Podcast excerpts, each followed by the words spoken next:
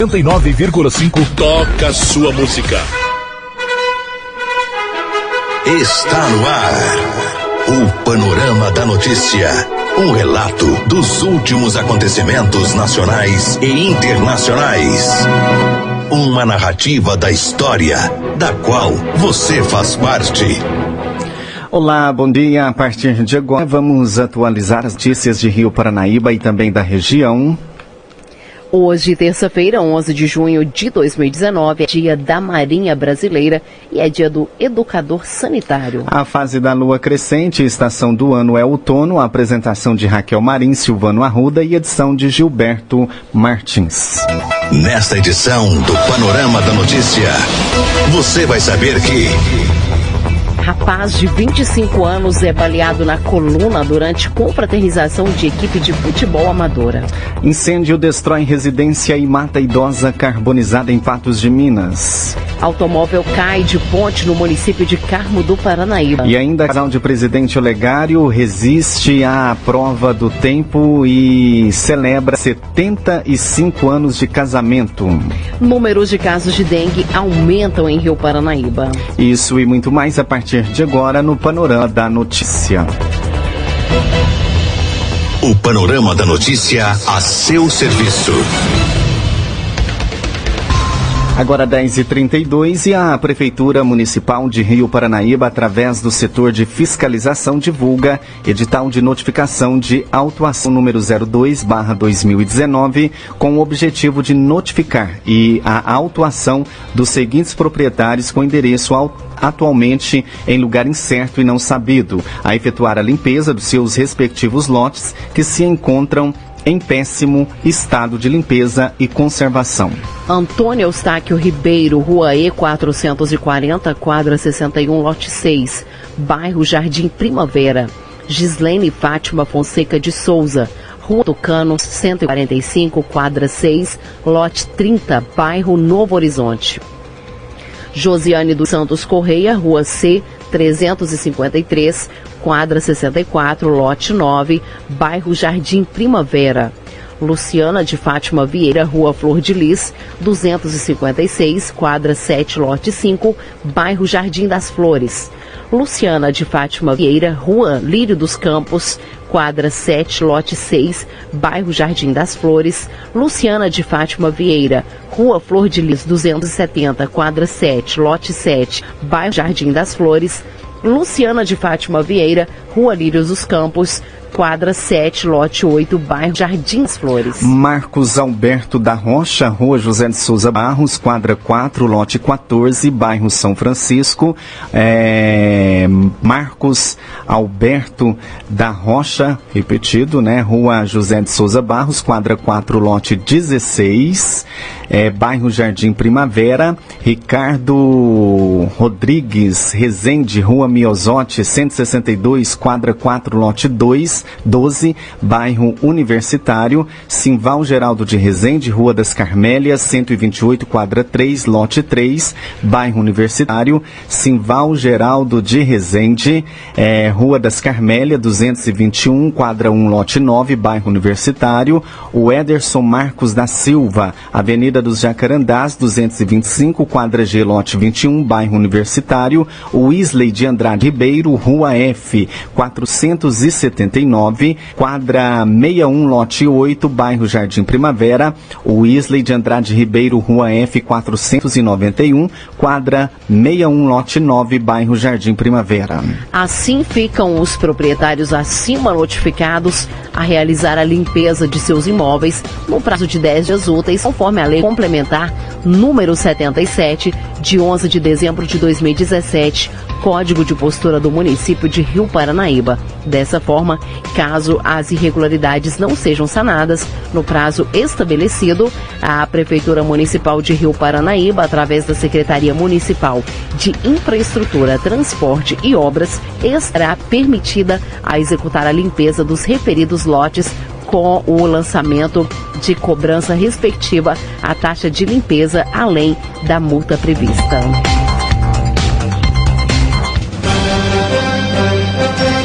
10h35 e um incêndio trágico aconteceu na tarde desta segunda-feira em Patos de Minas. Uma senhora acabou falecendo, ela estava no quarto onde o fogo se concentrou. O corpo de bombeiros foi empenhado e extinguiu as chamas. O trânsito foi interditado para trabalho e várias pessoas pararam no local para ver o que havia acontecido. O incêndio aconteceu em uma meia-água de fundos na rua Ouro Preto, bairro Lagoa Grande por volta das 17 horas. De acordo com o tenente responsável, assim que receberam o chamado, guarnições do Corpo de Bombeiros, bairro Lagoa Grande e também da unidade no bairro Jardim Paulistano se deslocaram para os endereços. As chamas ficaram concentradas no quarto, mas atingiram os outros dois cômodos do imóvel, destruindo praticamente tudo. Maria José de Andrade, 78 anos, foi encontrada em meio a muitas roupas já carbonizada. O comandante destacou que as roupas é um material de fácil combustão, o que fez com que as chamas se alastrassem. O fogo foi extinto com jatos d'água e a perícia acionada para analisar o que pode ter provocado o incêndio. Maria José estava sozinha na edícula onde mora. A filha e o genro moram no imóvel da frente e nada puderam fazer. O corpo da vítima foi levado para o Instituto Médico Legal para ser constatada a causa da morte. A perícia técnica da Polícia Civil foi até o local, mas não teve muito o que fazer. Sem energia no local, o perito deve voltar nesta terça-feira, dia 11, para investigar como o fogo se iniciou. O telhado do quarto chegou a desabar e havia risco de mais desabamento. O local também é, estava muito quente e a fumaça dificultava o trabalho. No panorama da notícia, os números da economia. O dólar está sendo vendido a 3,88, o euro valendo 4,39 e as poupanças com aniversário hoje rendem 0,37%. A palavra da especialista em economia, Rita Mundim. Apesar do mercado financeiro brasileiro ter trabalhado ontem sobre o impacto do vazamento de supostas conversas entre o então juiz da Lava Jato, Sérgio Moro, e procuradores do Ministério Público, os investidores, ao longo dos pregões, foram relativizando as notícias. E a leitura da maioria dos investidores foi a de que isso não deve interferir no ritmo de votações do Congresso. E que neste momento os parlamentares parecem comprometidos em aprovar matérias de interesse da sociedade brasileira e que estão sendo propostas pela equipe econômica de Jair Bolsonaro. E por falar em Jair Bolsonaro, o presidente voltou a lembrar a necessidade e a urgência da aprovação da liberação dos 348,9 bilhões. A necessidade é para não deixar o governo parar. Segundo Bolsonaro, a partir do dia 25 de junho já vai faltar dinheiro para muita coisa, dentre elas Bolsa Família, pagamento de aposentados, etc. E é bom que o Congresso concentre na pauta de interesse da sociedade brasileira. Diversos indicadores antecedentes da atividade econômica mostram que a economia segue devagar no segundo trimestre do ano. Após a retração verificada nos três primeiros meses, segundo o IBGE, o nosso PIB ficou negativo em 0,2%. O fluxo de veículos nas rodovias, por exemplo, e índices compostos de dados antecedentes apontam para uma economia estagnada em abril e maio. É como se todo mundo tivesse parado esperando a votação das reformas. A principal, a da Previdência, que garante a solvência da União, dos estados e dos municípios. Os índices de confiança da fração Getúlio Vargas seguiram em queda nos dois primeiros meses do segundo trimestre. O índice de confiança de serviços teve o pior desempenho, com quedas de 1% em abril e 3,4% em maio, sempre em relação aos meses anteriores.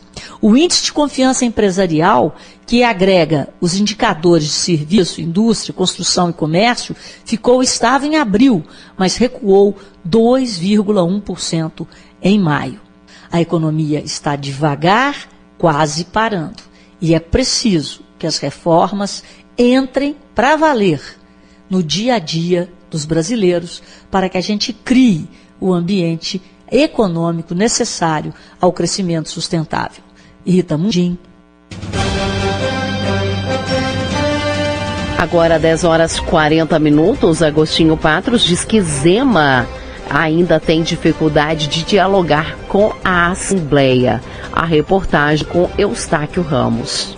Nós estamos recebendo agora o presidente da Assembleia Legislativa, Agostinho Patrus Filho. Estamos caminhando para o final do primeiro semestre de trabalho dos parlamentares. E a gente vai fazer agora uma avaliação com o presidente sobre esse trabalho no Legislativo. Presidente, nessa reta final de primeiro semestre, de nova legislatura, o que está chamando a atenção é a possibilidade do governo do Estado mandar para a Assembleia um projeto de recuperação fiscal, que é, vamos dizer assim, exigido pelo governo federal, para que o governo federal possa renegociar a dívida dos estados. O senhor acha que o projeto seria interessante para Minas Gerais? Haveria clima na Assembleia Legislativa para votação, para aprovação? Essa é uma, uma matéria ainda muito polêmica na casa. O governo ainda tem dificuldade de montar uma base que seja expressiva aqui na Assembleia. Isso se deve principalmente ao fato de que o governador eleito foi eleito com apoio do seu único partido, portanto com três, apenas três deputados na cara, mas a questão do regime de recuperação fiscal divide muito o parlamento. Não só pelas obrigações a que Minas irá se submeter, mas também existe a dúvida a respeito das vantagens ao se aderir a esse regime. O custo-benefício não seria interessante para Minas Gerais, porque estariam previstos, por exemplo, privatização de estatais, aumento da contribuição previdenciária de servidores, é, como o senhor disse, postergação da dívida, né? não vai pagar agora, mas daqui a alguns anos tem que voltar a pagar com uma parcela maior, seria pior para Minas Gerais? Essa é uma análise de alguns setores aqui da Assembleia de que o regime não é o melhor caminho. O que existe consenso na casa é que a questão da Lei Candir, que deve ser pautada pelo governo do Estado, que deve ser pautada pelos parlamentares de Minas na discussão em Brasília, este sim é algo que possa solucionar de vez a questão de Minas Gerais. E o governador Romeu Zema está completando quase meio ano de gestão e ainda na avaliação do senhor, que é presidente da Assembleia, está aqui conversando com os deputados, ele não conseguiu estabelecer uma base de sustentação sólida na casa? Sim, essa é uma dificuldade, é um momento que nós vivemos não só em Minas, mas também no governo federal, mas a Assembleia está sempre apta e pronta para o diálogo diálogo. Estamos aqui para apoiar as boas iniciativas do governo do Estado, estamos aqui prontos a buscar solução para a grave crise que Minas Gerais enfrenta, mas é importante aperfeiçoar essa conversa, é, aperfeiçoar esse relacionamento com a casa. Em relação à crise financeira, a gente vê o Poder Executivo numa situação de maior dificuldade em relação ao parcelamento de servidores, parcelamento e atraso do pagamento do 13 terceiro, e o governador Romeu Zema sempre pede uma colaboração dos outros poderes, Assembleia Legislativa, Poder Judiciário, Tribunal de Contas, Ministério Público. A Assembleia está contribuindo, deputado, para ajudar a economizar? Não só a Assembleia, todos os poderes. É importante dizer que os orçamentos tanto da Assembleia, quanto do Tribunal de, Justiça, quanto do Ministério Público, da Defensoria, do Tribunal de Justiça Militar e também do Tribunal de Contas, cresceram menos do que a inflação nos últimos períodos e nós todos, os demais poderes do Estado, temos tentado diminuir e dar a nossa parcela de contribuição. Não é correta a visão de que o Executivo faz a sua parte e os demais poderes não fazem. Constitucionalmente é necessário o repasse do duodécimo aos poderes, até que haja independência independência, para que haja fiscalização, para que os poderes possam executar as suas tarefas. Nós daremos também contribuições importantes na legislação e o Tribunal de Justiça tem também, através da forma com que levou adiante, por exemplo, o grande acordo que foi feito com os prefeitos, dado também importante contribuição para que o Executivo possa honrar os seus pagamentos. Mas dentro da Assembleia Legislativa está havendo redução de gastos? Sim, nós temos uma redução significativa do número de servidores é, de cerca de 20% em relação a cinco anos atrás. Temos também diminuído as audiências públicas no interior, e isso não impõe que os deputados não estejam ouvindo suas bases, ouvindo os prefeitos. Mas não é estranho assim? O cidadão não imagina assim, por que, que o, o salário é parcelado no Executivo e não no Legislativo, no Judiciário e no Ministério Público, por exemplo? Porque a Assembleia tem feito também a sua parcela de contribuição. Enquanto o governo do estado cresceu as suas despesas com folha de pagamento e com servidores aposentados muito acima da inflação, a Assembleia de Minas tem, nos últimos 10 anos, mantido somente o reajuste do seu orçamento, somente reajustado o que foi apurado pelo IPCA, pela inflação. O governo do Estado extrapolou esses números, esteve muito acima desses números e, infelizmente, tem pagado por esse problema de aumentar as suas despesas. Nós, do Parlamento, fizemos o dever de casa, reduzimos as nossas despesas e não tivemos nenhum reajuste acima da inflação. Somente o que foi do IPCA nos últimos 10 anos é que foi reajustado o orçamento do parlamento. Conversando com o presidente da Assembleia Legislativa de Minas Gerais, o deputado Agostinho Patrus Filho do PV. Agora, o cenário político na visão de Carlos Lindenberg. 48 horas depois de o site Intercept Brasil divulgar troca de mensagens supostamente delituosas entre o então juiz Sérgio Moro e o procurador-chefe da Operação Lava Jato, Deltão Delanhol, o presidente Jair Bolsonaro hoje com o seu ministro da Justiça para se inteirar do que houve. O encontro, no entanto, já tem uma decisão. Tenha ou não tenha cometido algum erro, o ministro Sérgio Moro fica no governo. De forma que Moro pode até vir a ser incriminado, não importa. Ele tem a confiança do governo e isso é suficiente. Pelo menos do ponto de vista administrativo porque do ponto de vista político, o ministro da Justiça está sofrendo grande desgaste, sobretudo em sua imagem de magistrado, que ajudou a desvendar os crimes da Lava Jato. Aliás, a acusação contra o ex-juiz Sérgio Moro é exatamente esta. Ele teria estado durante três anos até ser escolhido para o Ministério da Justiça, abandonando assim a carreira de juiz em suposto conluio com o Ministério Público, orientando os procuradores dando dicas de procedimento e até reclamando de operações que não foram feitas. Em determinado dia de março de 2017, por exemplo, Moro, segundo transcrição do Intercept Brasil, sugeriu que Dallagnol investigasse, por baixo dos panos, o ex-publicitário Marcos Valério sobre o assassinato do ex-prefeito Celso Daniel, de Santo André. Abre aspas favor manter reservado, fecha aspas, teria recomendado o juiz Sérgio Moro, que era tratado pelos procuradores como o russo. É este o ponto que fere de maneira mortal o juiz de Curitiba e hoje ministro da Justiça. O artigo 254 do Código de Processo Penal proíbe terminantemente a parcialidade do juiz para qualquer dos lados em disputa.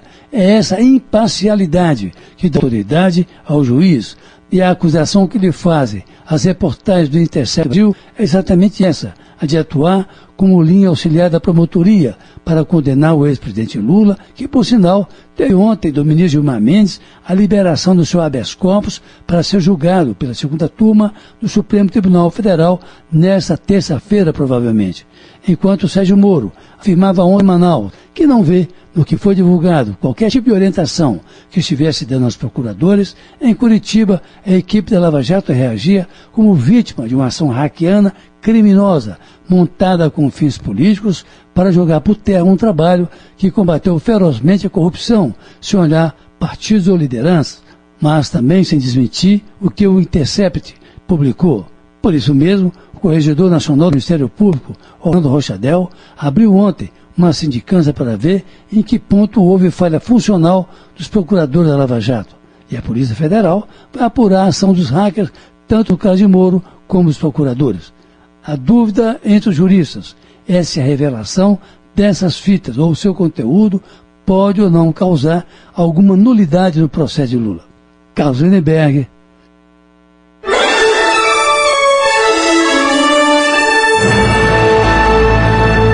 Após pequeno intervalo, novas notícias. Rádio Paranaíba. Retomamos para que você saiba o que está sendo notícia hoje.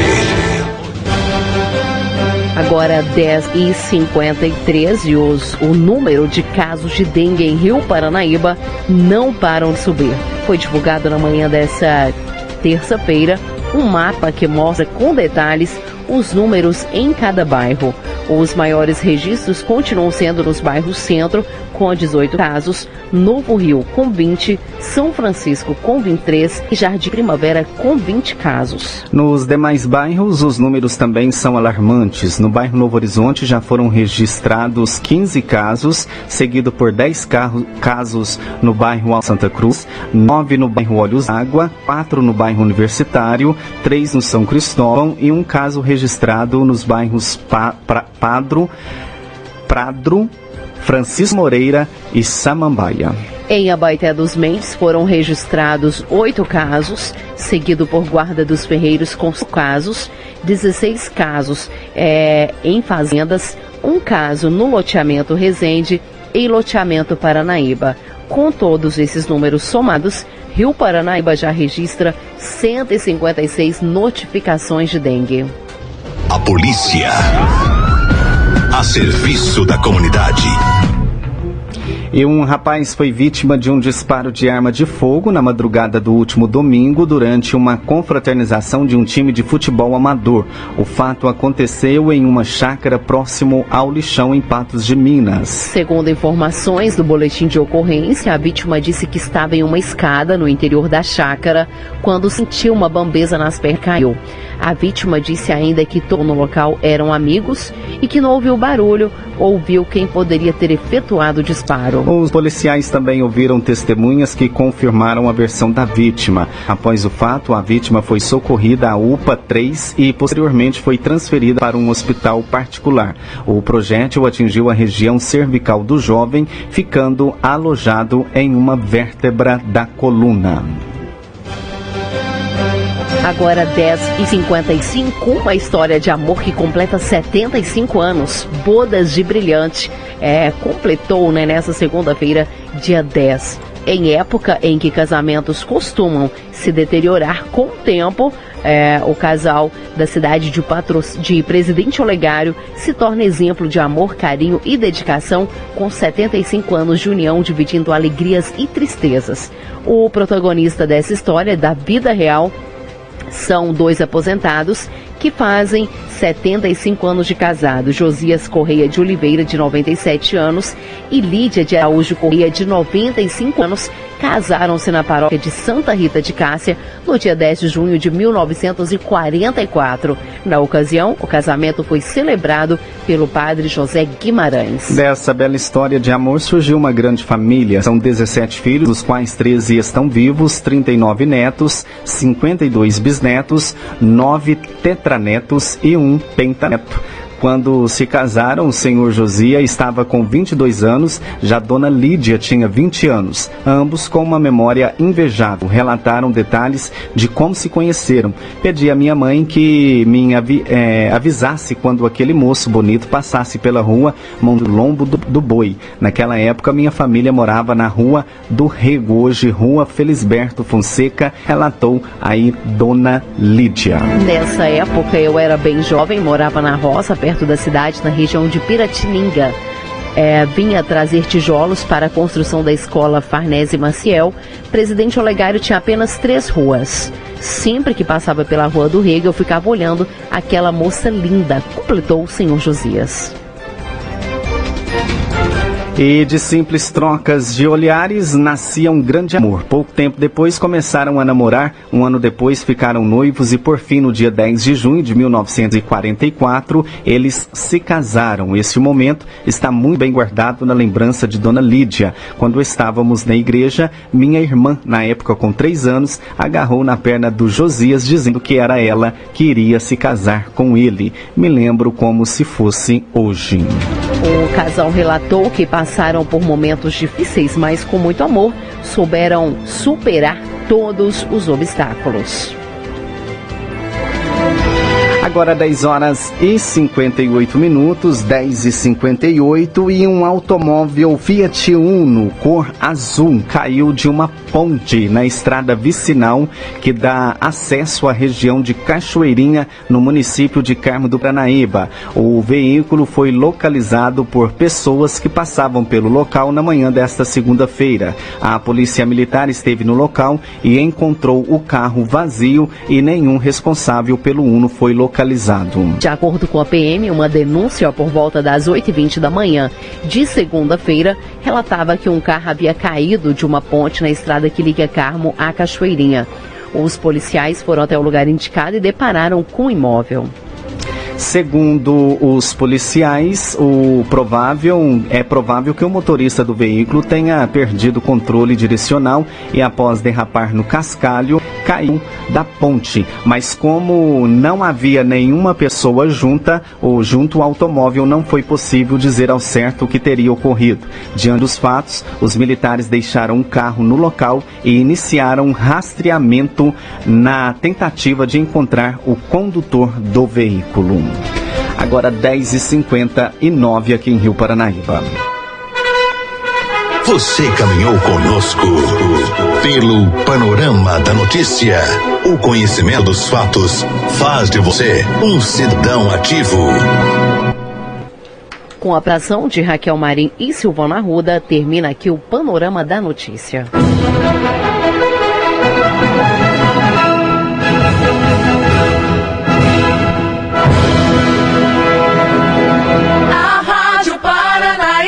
tem, tem mais amigos no ar.